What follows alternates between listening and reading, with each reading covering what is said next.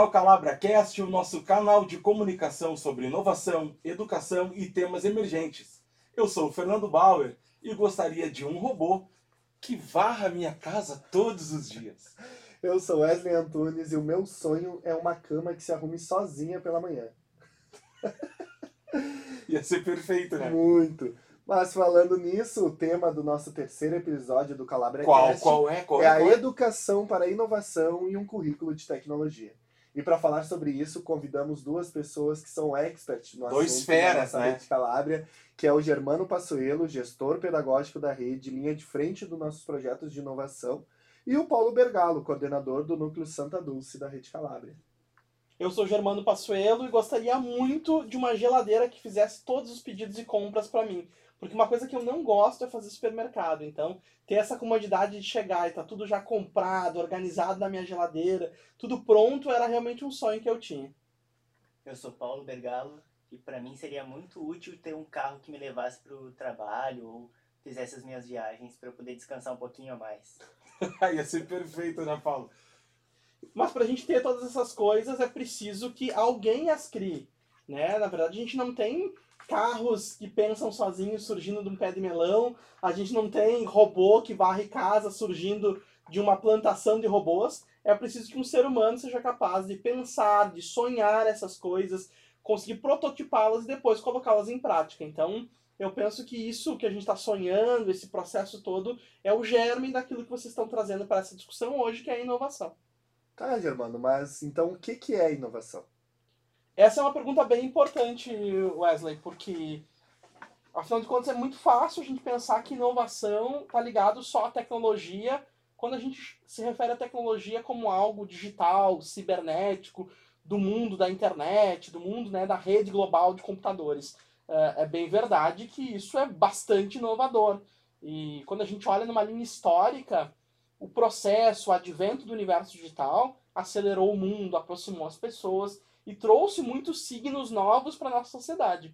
Mas a inovação é uma coisa que acompanha o gênero humano desde a sua existência. O simples fato de nós escolhermos um, um, um diferente modo de vida, o simples fato de nós conseguirmos olhar para o mundo que nos cerca e darmos significado para as coisas de uma forma diferente, torna aquela coisa que era antiga em uma coisa nova. Então, o primeiro galho de árvore que passou a ser um instrumento, o primeiro osso de animal que foi descartado e passou a ser usado como uma ferramenta, era uma coisa nova. E aí surge o processo da inovação.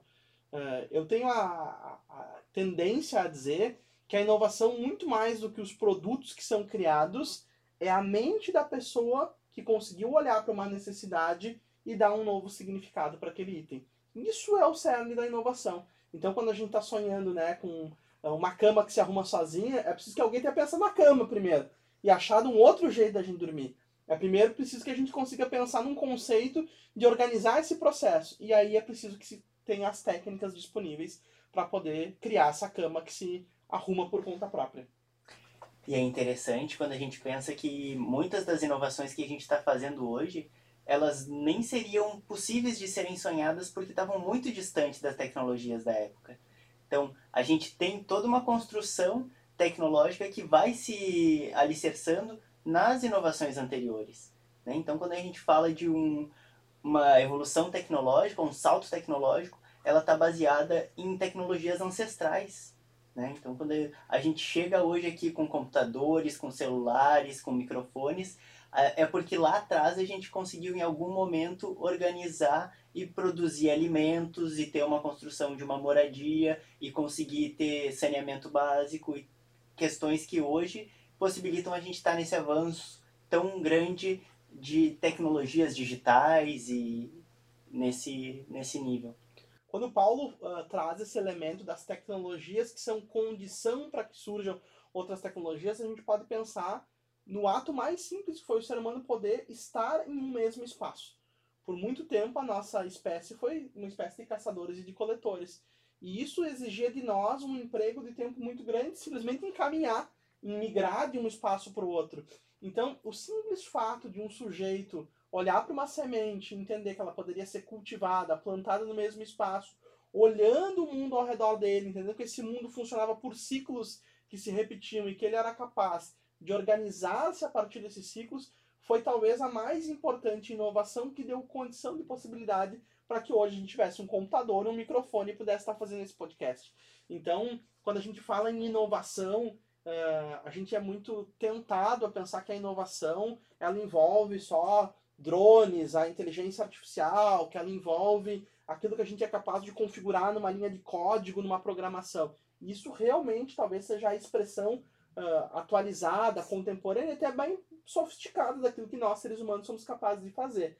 Mas tudo isso só é possível porque existe na mente humana uma capacidade de pensar a partir daquilo que a gente é cercado em como as coisas poderiam ser diferentes.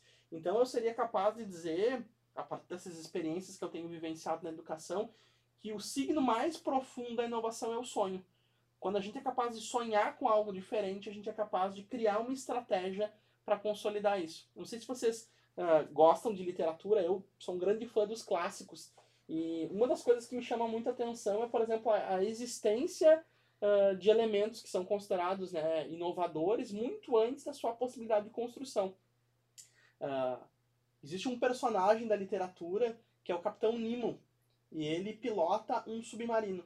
O Júlio Verne, que é o seu criador, ele pensou a existência do submarino muitos anos antes de nós sequermos concebermos a possibilidade de construir o primeiro uh, veículo que pudesse singrar abaixo dos mares. Então, é dessa capacidade lírica, estética, poética que o ser humano pode desenvolver que surge talvez o germe, o impulso para que possa surgir então tecnologias, possa existir ferramentas que são inovadoras.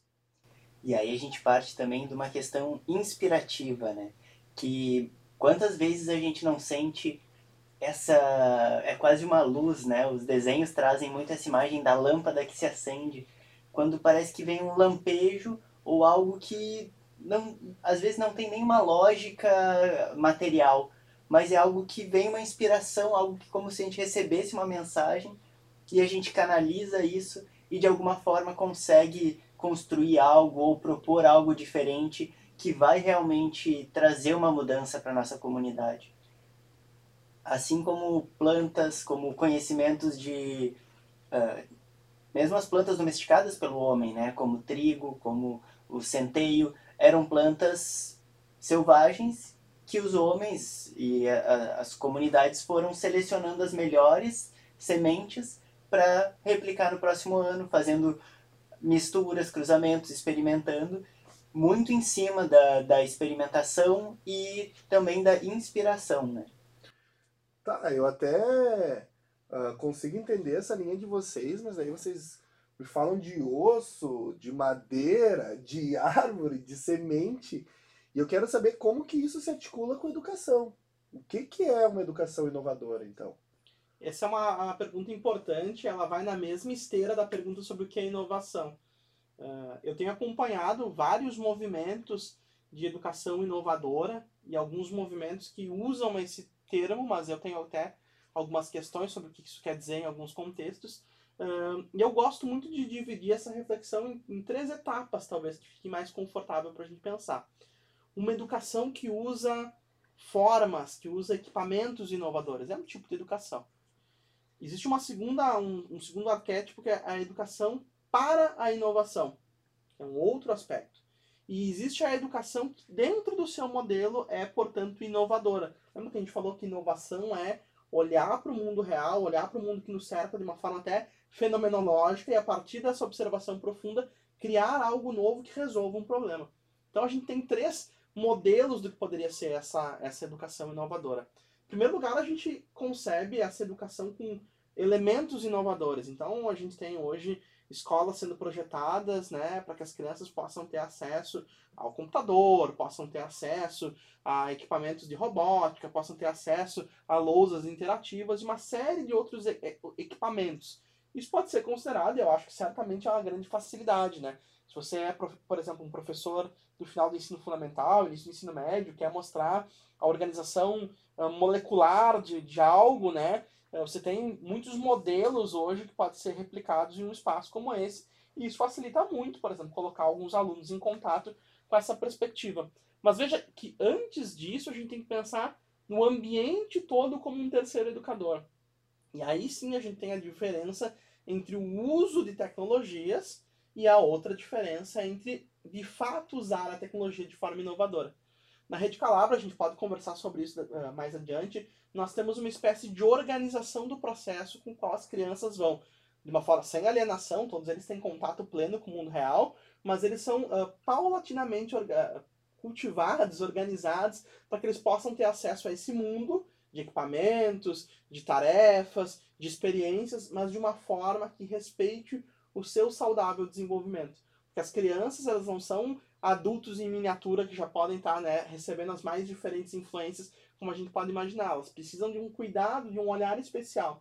Então, essas educações que usam é, instrumentos inovadores, elas podem estar dentro dessa caixa, né, daquelas que estão meramente usando tecnologia no processo educacional, isso não sei o quanto que é efetivo, inclusive recomendo muito a leitura de um título que eu há pouco tempo estava lendo, que se chama Fábrica dos Cretinos Digitais.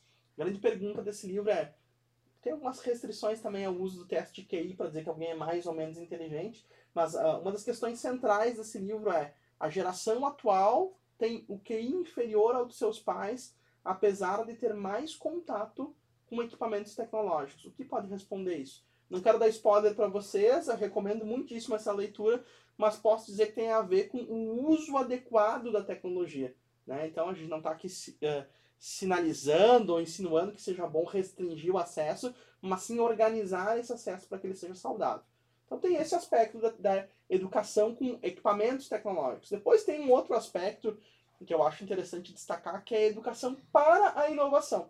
Né? Então a gente tem hoje uh, alguns modelos educacionais, a gente já sabe disso. O nosso amigo Paulo Freire falava de uma educação bancária, né? E uma outra grande inspiração da Rede Calabria, o Rudolf Steiner falava em, educar as crianças para que elas pudessem encontrar sentido e propósito para suas vidas a partir de si mesmas. Então, a gente já sabe que existe um, um, um contraponto, né? Uma discussão bem uh, ampliada já no meio educacional de que existem educações que são para depósito de informação e educação para que você possa criar a partir disso, né? E a educação, então, para a inovação, ela é um convite a criar ambientes em que as crianças possam, crianças, adolescentes, jovens, adultos, né? Porque eu acho que a educação para a inovação não se restringe à educação escolar, mas a uma vida educacional, uh, nos convida a pensar quais são experiências que podem suscitar no sujeito que ele possa dar res resposta para problemas reais ou problemas de cenários criados. Então essa é uma educação para inovação. Ao invés de você pedir que ele replica um enunciado, né? É, não sei vocês, mas eu estudei numa escola bastante tradicional e uh, nós éramos medidos se éramos inteligentes ou não através de uma prática bem simples. Se a gente fosse capaz de repetir o que o professor falou ou escreveu no quadro, nós éramos considerados crianças aptas. Se a gente não fosse capaz de replicar o dito pelo professor, então a gente tinha que ser retido de alguma forma e aprender a replicar. Então, e aí repetir de ano, né? Repete de ano, né? Outras tarefas, né? Então, outra... então, esse é um signo importante sobre a educação, né? Então, nós estamos querendo que as crianças digam frases que parecem inovadoras ou a gente está querendo que as crianças criem coisas novas? Que os adolescentes sejam capazes de criar coisas novas. E aí sim desenvolver neles uma atitude para que quando eles estiverem diante de coisas concretas no mundo que os cerca, eles possam ter repertórios para criar soluções, criar atitudes, criar oportunidades, né? Então essa é uma educação que a gente poderia dizer uma educação para a inovação. E por último, a gente pode dizer também que a inovação cria uma percepção cada vez mais apurada do mundo. Se a inovação é essa capacidade do humano de sonhar, de projetar coisas novas, isso também acontece naquilo que a gente pode chamar de pesquisa em educação. Quanto mais a gente sonha com o desenvolvimento do ser humano, mais a gente é capaz de pesquisar sobre seu saudável desenvolvimento. E algumas escolas, algumas organizações têm se debruçado a olhar de uma forma muito profunda como é que um ser humano se desenvolve. Quais são os ambientes que melhor desenvolvem o ser humano? Quais são os ambientes que criam mais competências nessas crianças, nesses adolescentes, nesses adultos? Portanto, a gente poderia dizer que esses são ambientes que percebendo como o ser humano funciona no seu melhor performance, no seu melhor desempenho, criam ambientes de educação inovadora, ou seja, buscando a inovação, buscando a, a técnica, a tecnologia, a forma mais eficiente para um fazer docente. É talvez o que tenha de mais eh, desafiador e talvez mais raro hoje de encontrar quando a gente fala em educação inovadora, né? Mas é o grande desafio, a utopia para todos nós educadores. Eu só Só acho que talvez o pessoal possa uh, pensar que a gente está vivendo em um mundo fantasioso, que temos várias ideias, mas isso não sai do papel, e a gente sabe que é diferente, né? Então eu queria saber um pouco como é que está sendo aplicada essas práticas na Rede Calabria. Se está tendo sucesso, se vocês estão conseguindo uh, aplicar isso, qual é o, a, a mensuração que vocês estão fazendo. Muito boa tua pergunta, Wesley. E tem uma frase que eu gosto bastante que ela fala assim: tempos difíceis fazem pessoas fortes. Pessoas fortes fazem tempos fáceis. Tempos fáceis fazem homens e pessoas fracas. Então, e pessoas fracas fazem tempos difíceis. Então a gente fica num ciclo onde quando a gente facilita demais as coisas ou quando a gente deixa tudo muito mastigado, a gente tem dificuldade de se fortalecer e de conseguir criar em cima disso. Então, quando a gente fala em uma tecnologia que facilita demais, né, a gente estava conversando antes sobre como é bom ter alguém que faça algo por nós, claro, é muito mais confortável. Mas aí, como que a gente se fortalece, como que a gente fortalece a nossa vontade e, inclusive, conhece qual é o mundo que a gente conhece. E quando a gente apresenta para as crianças um mundo artificial ou um mundo que é somente o que foi criado pelo homem, a gente vê alguns absurdos como crianças que às vezes não sabem de onde vêm as frutas ou nunca, quando toca em uma árvore ou quando toca em alguma grama, fica com. Uh, se sente muito desconfortável com isso a ponto de ter ataques ou né, uh, surtos. E quando a gente consegue colocar e ajudar a criança a entrar em contato com um mundo que não está pronto, ela consegue criar muito mais e desenvolver muito mais caminhos possíveis. Quando a gente pega, né, tem uns, um brinquedo que eu gostava bastante, que é o Lego, que tu tem encaixes, né? E aqueles encaixes ali tu pode fazer muitas formas, mas eles são sempre o mesmo encaixe, né? Ele encaixa ou não encaixa. E quando a gente fala de algo orgânico, a gente está dizendo algo que não está pronto, não tem um encaixe certo. Tu vai criar esse encaixe, tu vai desenvolver qual... existem milhares de possibilidades de encaixe.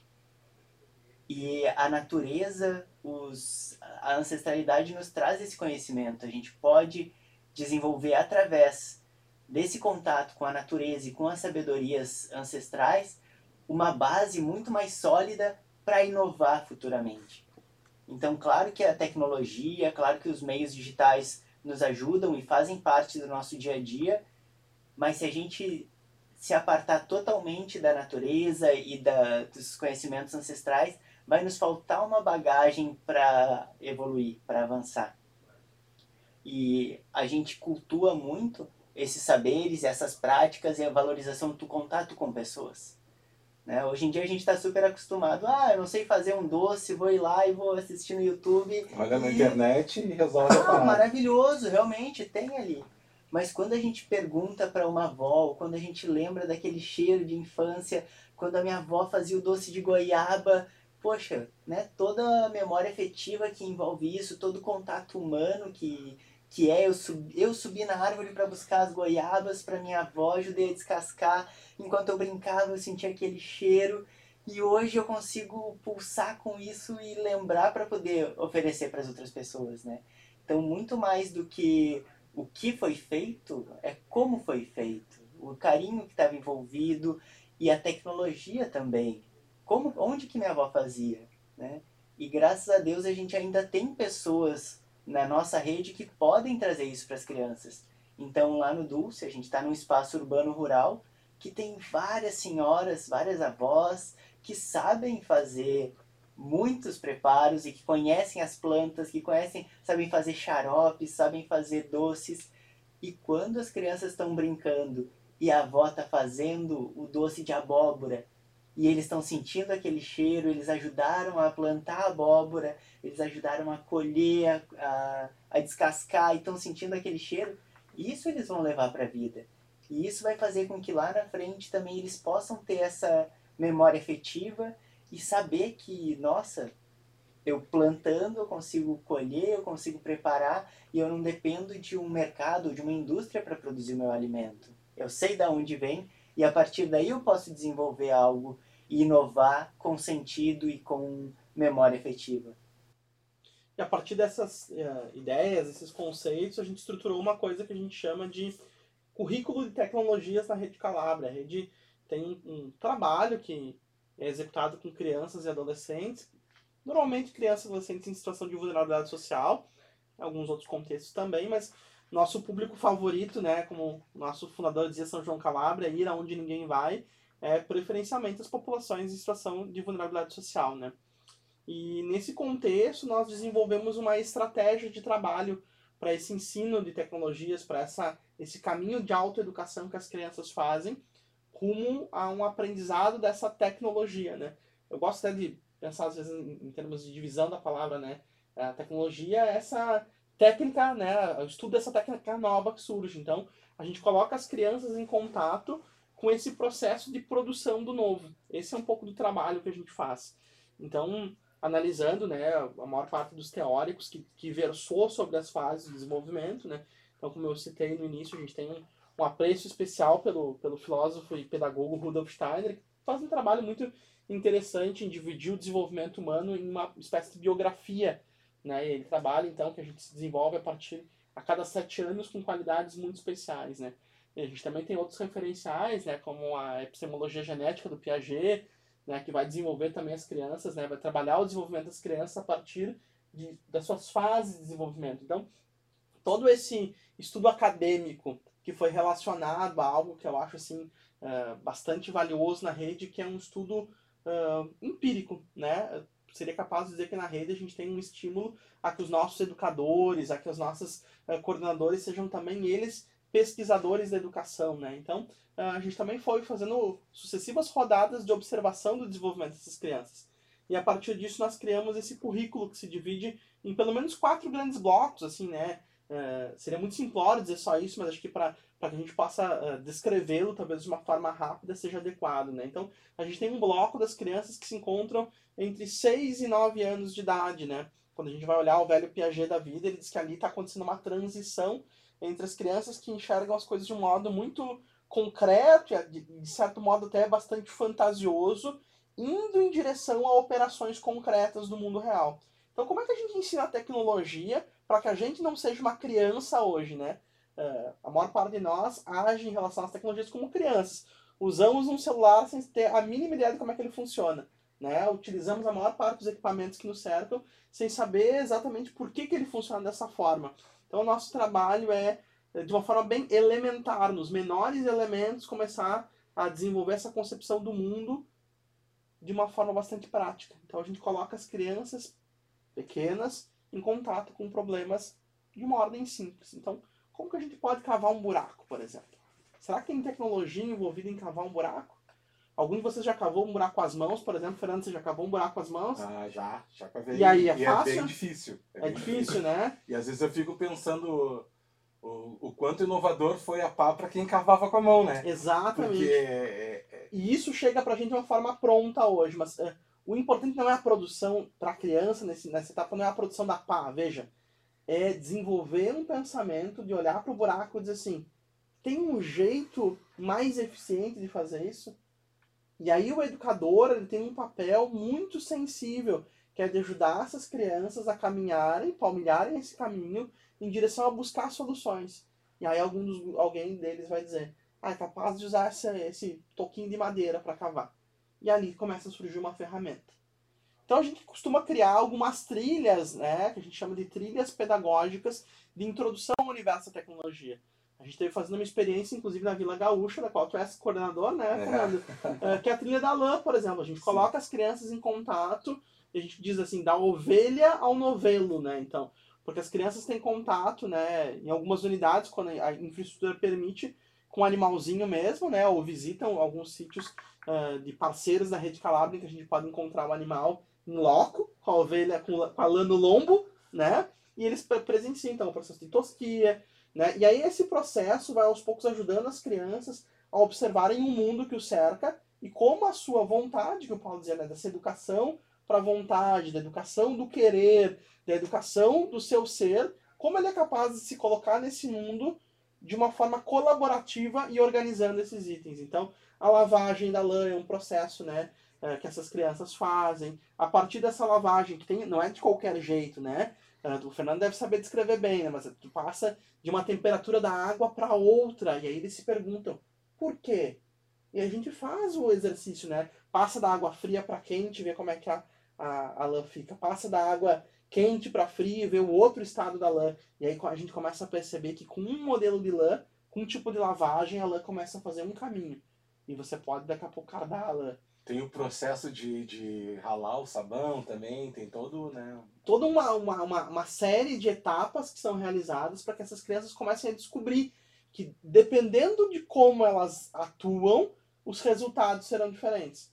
Então, o processo depois de, de transformar né, aquela lã que foi lavada, né, fazer as pequenas nuvenzinhas das nuvens, as, as primeiras linhas, das linhas, os novelos, e aí surge depois com as próprias mãos, ainda sem usar instrumentos, o tricôzinho de dedos, e elas vão observando que elas são, quando bem dispostas, quando com a vontade, né, sendo educada, com esse processo de empenho e criando soluções para o mundo que certo, colocando energia delas no mundo, transformando o mundo e criando. E aí sai, por exemplo, de uma criança de 6 anos um belo cachecol para sua educadora, um belo cachecol, uma pulseira para sua mãe, né? Surge então um centro de mesa que as crianças fazem a partir dessa intervenção. Depois disso, elas vão aprender a coletar da natureza, então, uh, galhos de bambu, galhos de, de árvore, transformar em cajados dos pastores que cuidam das ovelhas. E esses cajados vão ajudando a transformar essa lã, que em princípio se manejava com as mãos, agora com um instrumento, as agulhas, que são capazes de produzir um tricô. E esse tricô vai criando coisas mais complexas. E as crianças vão vendo que juntar partes desse processo pode criar técnicas mais complexas. E a gente está falando de tecnologia. Então a gente tem uma série de trilhas para essas crianças nessa etapa da infância. Trilha da lã, trilha do barro, fazem tijolos, constroem as primeiras casas, as primeiras edificações, né? a trilha da, das pedras, então, né? todo um, um, processo de uso dessa, desse elemento da natureza que está à nossa disposição. Uma série de trilhas, então, que permite que essas crianças possam ir desbravando o mundo a partir das suas próprias influências, a partir das suas próprias concepções e criando coisas novas. Essa trilha, à medida que elas vão amadurecendo, é, ela se transforma em uma outra trilha, em que a gente vai investigar com as crianças as grandes civilizações que são o berço da nossa contemporaneidade. Então nós vamos olhando essas civilizações, sua, sua expressão de cultura, né? Então, a antiga Índia, o antigo Egito, a Grécia, o Império Romano, né? as, as comunidades dos povos originários, né? E a partir disso descobrindo assim, qual é a tecnologia da construção da, das casas dos Guaranis aqui, então, por exemplo, né? Como que eles utilizavam essa tecnologia da, da bioconstrução do barro, por exemplo, para fazer uma construção de uma casa. E eles vão aprendendo, então, vão, a gente vai adicionando elementos. E quando a gente olha para os pesquisadores e teóricos da educação, a gente começa a ver que dos 9 até mais ou menos os 12, 13 anos, as crianças começam a desenvolver uma capacidade de trabalho com operações mais complexas. Então a gente pode dizer assim, as nossas tecnologias podem ter mais itens, né? A gente constrói ferramentas ou, ou pequenas máquinas, construtos com várias peças. E eles já são capazes de conseguir compreender como que esse funcionamento se dá. E começam a fazer gaps com outras perspectivas também. Isso sucede uma terceira etapa, onde a gente vai conseguir colocar eles em contato com inspirações, com grandes personalidades do mundo, seja do mundo clássico, do mundo antigo ou do mundo contemporâneo, que foram capazes de criar uh, novidades, serem inspiradas por biografias de pessoas que foram capazes de revolucionar o mundo com tecnologias que vão desde uh, né, um Gutenberg que diversificou o mundo né, com as suas impressões, né, com a capacidade de ter a replicação do conteúdo uh, impresso, até coisas mais inovadoras como uma Mary Oxman hoje, que tem produzido, né, considerada a nova Leonardo da Vinci, né, e que é capaz de, de pensar em uma impressora 3D para vidro, por exemplo, ou que é capaz de pensar num processo de bioconstrução que se espelha no, no mecanismo de produção das abelhas para criar nanorobôs para construção em Marte. Então, as crianças começam a fazer esse percurso, então, de entender o desenvolvimento dos seres humanos enquanto transformadores do mundo, enquanto co-criadores do mundo a partir do olhar de pessoas. E por último, então, a gente convida as crianças a serem introduzidas, né, agora já não são mais crianças, são adolescentes, são jovens, a serem introduzidas nesses signos é, bastante contemporâneos do, do mundo moderno, do mundo da inovação, através do pensamento das startups, né, do qual a gente tem, por exemplo, um, um exemplo bem é, forte aqui no município de Porto Alegre, né, o projeto Escola Startup, que é um projeto que acontece aqui na, na Bom Jesus e tem como foco atender 100 adolescentes, 100 jovens desse, desse espaço, desse bairro e transformar suas vidas, introduzindo eles no mundo das startups. Ali eles, eles rodam em três laboratórios makers diferentes, um maker de gastronomia, um maker de tecnologia, um maker de mídias sociais, e são desafiados a criar uma solução a partir da, do seu local de vivências. Como que a gente pode criar uma solução inovadora no, no ramo da gastronomia a partir do conhecimento que eles tiveram? Então, né, esse é uma, um, um modelo que está uh, sendo incubado, está sendo desenvolvido dentro da rede Calabria, mas que já se transborda para outros projetos, como trabalho educativo, para outros projetos, como os cursos de qualificação da rede, da rede Calabria, que tendem a, a pensar essa profissionalização do, do jovem, do jovem uh, e adolescente, para que ele possa começar a pensar o mundo a partir desse signo, porque uh, mesmo na profissionalização, que ele vá ser introduzido numa empresa, né, que ele vá ser contratado para um trabalho, ele precisa pensar a partir do mindset inovador. Como que eu melhoro o meu processo de trabalho, né? Wesley não é dono de uma startup, mas trabalha na Rede Calabria e todo dia ele é convidado a pensar no meu setor, como é que eu faço esse processo de trabalho de uma forma mais inovadora. Então, a educação para a inovação que a Rede Calabria propõe é uma, em primeiro lugar, uma educação que respeita o correto e o saudável desenvolvimento das crianças e adolescentes. Em segundo aspecto, que dá centralidade para eles. O processo é pensado a partir deles.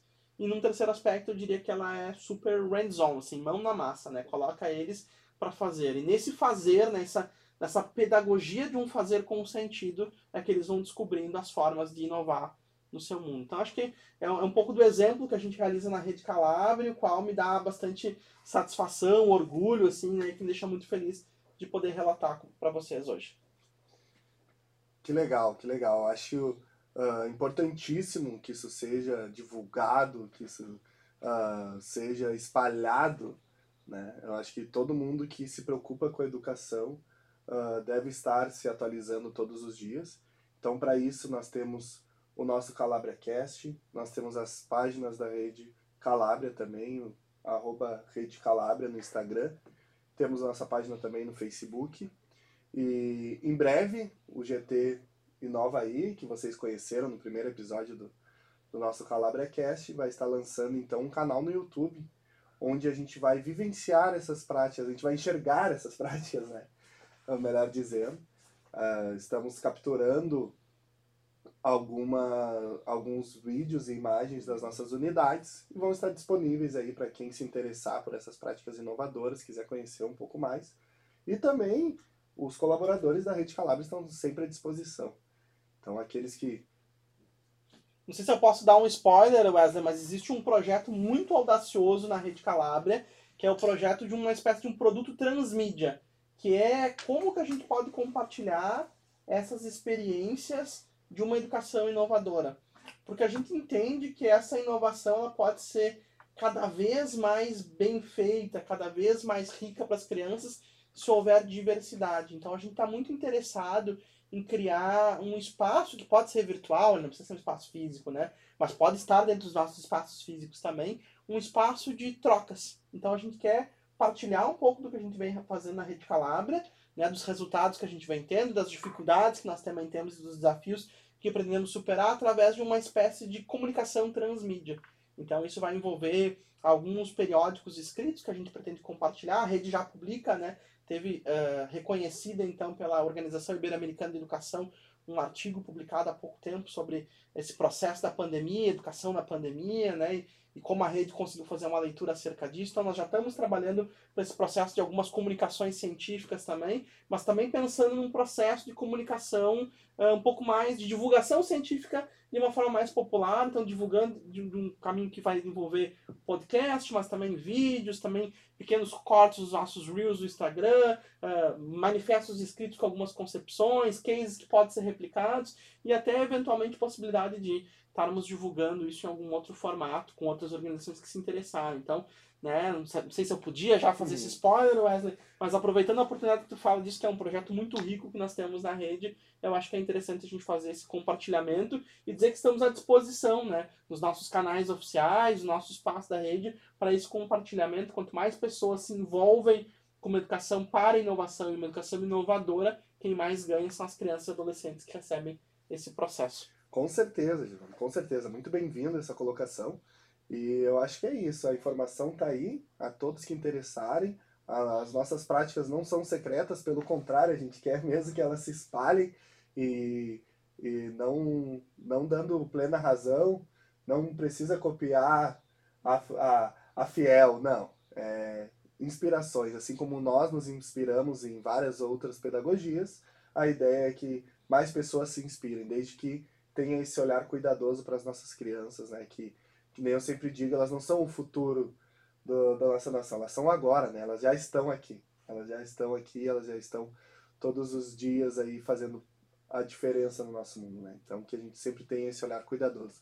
E é, é muito satisfatório ver esse brilho no olhar de vocês quando falam dessa pedagogia inovadora, né? Dessa educação para inovação ah, o entusiasmo e você do jeito que vocês falam assim ah, dá vontade mesmo de ir atrás e de fazer, fazer, cada dia né? melhor, né? Com certeza. Verdade. diz o nosso fundador, a obra é para os tempos atuais, então não poderia ser de uma forma diferente, né?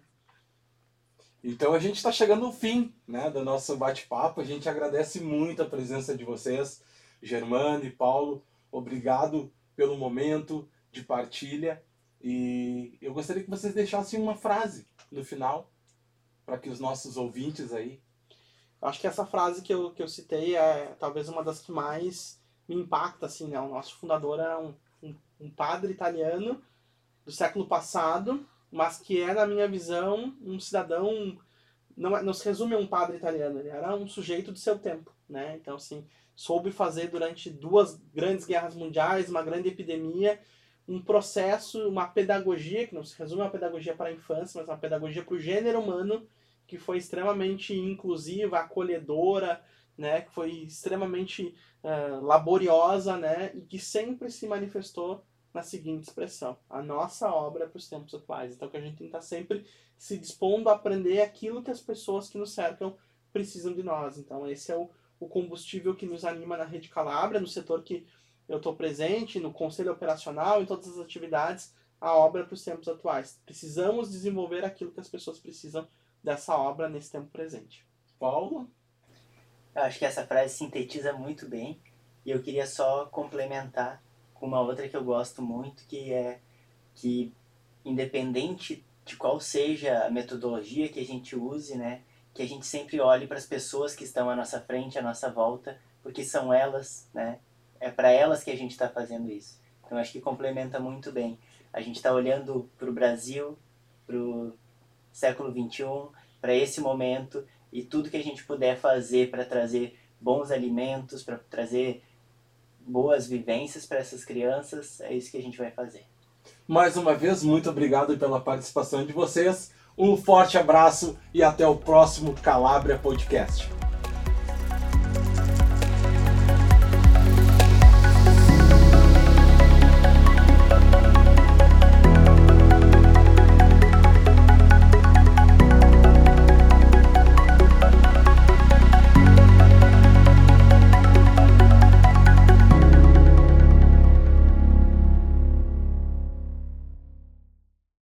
Obrigada por acompanhar o Calabra Cast, nosso canal de comunicação sobre inovação, educação e temas emergentes. Para saber mais sobre os nossos projetos, acompanhe nossas redes sociais no Facebook, Instagram, LinkedIn e no nosso site. Até o próximo!